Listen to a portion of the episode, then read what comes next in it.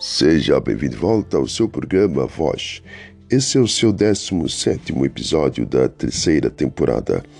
Em continuação ao programa Transato, estamos neste dia tratando, abordando dentro da ciência do chamado, do propósito que tu foste desencadeado sobre a terra para uh, prescrutar e executar a sabedoria do divino ser, o arquiteto mor de toda a construção, aquele que, na sua sapiência, desenhou a vida de uma forma incomparável.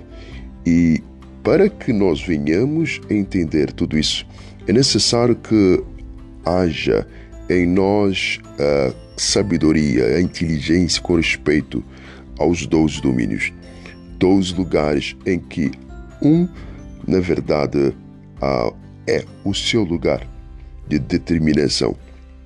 Cada um possui um propósito, uma semente que muitos podem chamá-lo, conforme a designação, destino, propósito, na verdade, alvo da vida, mas o sentido é o mesmo deve levar-te ao encontro, à essência do teu ser. E para isso é necessário que tu venhas compreender o que falamos no podcast anterior. A própria sabedoria em pessoa nos deixou delineado a prescrição que possui uma valia de grande subsistência para a nossa própria vitalidade e para que a nossa obra permaneça, ela tenha sustentabilidade e não seja desviada ou destruída, tal como está acontecendo nesses dias de Covid-19, que é um juízo em outro ponto, em outro ângulo, para, uh, na verdade, aqueles que uh, disseram que a sabedoria babilônica ou aquela que veio uh, da mente humana ela é superior à divina. Para aquelas pessoas que negligenciaram a presença daquele que é a própria base do universo.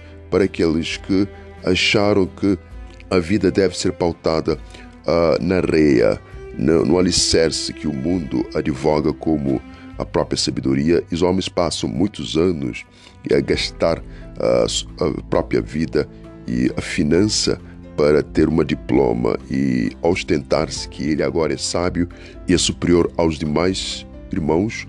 E isso é o que tem, na verdade, afligido a humanidade. O nosso orgulho de exaltar o nosso ego, de explanarmos diante dos homens como deuses, que também é o reflexo do veneno da serpente que ainda emana o nosso sentimento. Vamos ler o que a sabedoria nos deixou? Está em Mateus 25. Vamos reler o que uh, no episódio atrás acabamos de mencionar.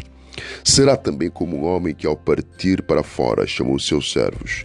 e lhes confiou os seus bens. A um deu cinco talentos, a outros dois e a outro um, a cada qual conforme a sua capacidade, e depois partiu.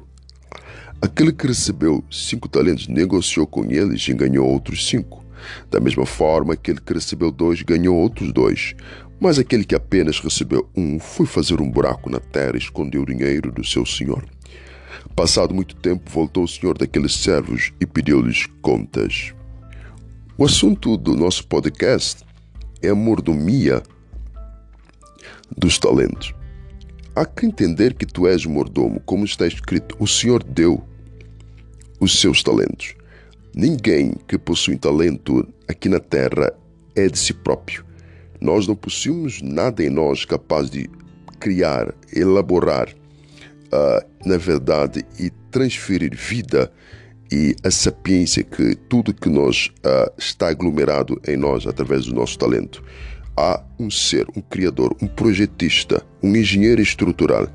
Há sim um agricultor que semeou, seme, na verdade, a semente em nós. O nosso ser, ele possui uma graça divina. Mas o que acontece é que os edificadores, aqueles que receberam a vinha para cultivar e dar devidos frutos ao dono, estão, a, na verdade, a ostentar-se porque eles são donos. Esse é o problema que acontece dentro da mídia, na arte, na música, em todos os domínios, até no domínio religioso, porque nós não estamos entendendo que nós somos mordomos. Que desperta tua alma nesse dia para ser um mordomo. Olhe o que tu tens, mas não como dono. Passe até o temor, porque o dono verá um dia para ajudar as contas. Mas para isso eu preciso entender sobre a ciência do chamado. Vamos falar sobre a ciência do chamado no próximo episódio, para que tu venhas compreender o que te foi dado é por um, na verdade, significado maior. É para um objetivo muito mais excelso. O caminho daquele que tudo fez é mais alto que o seu. A sua sabedoria ultrapassa o que tu podes encontrar no universo. O que tu precisas é diante da sua cruz, aonde seu filho foi imolado por causa dos nossos pecados, esses pensamentos que o mundo hoje ama e adora. Precisamos render e dizer: perdoa-nos porque nós temos sido mal mordomos.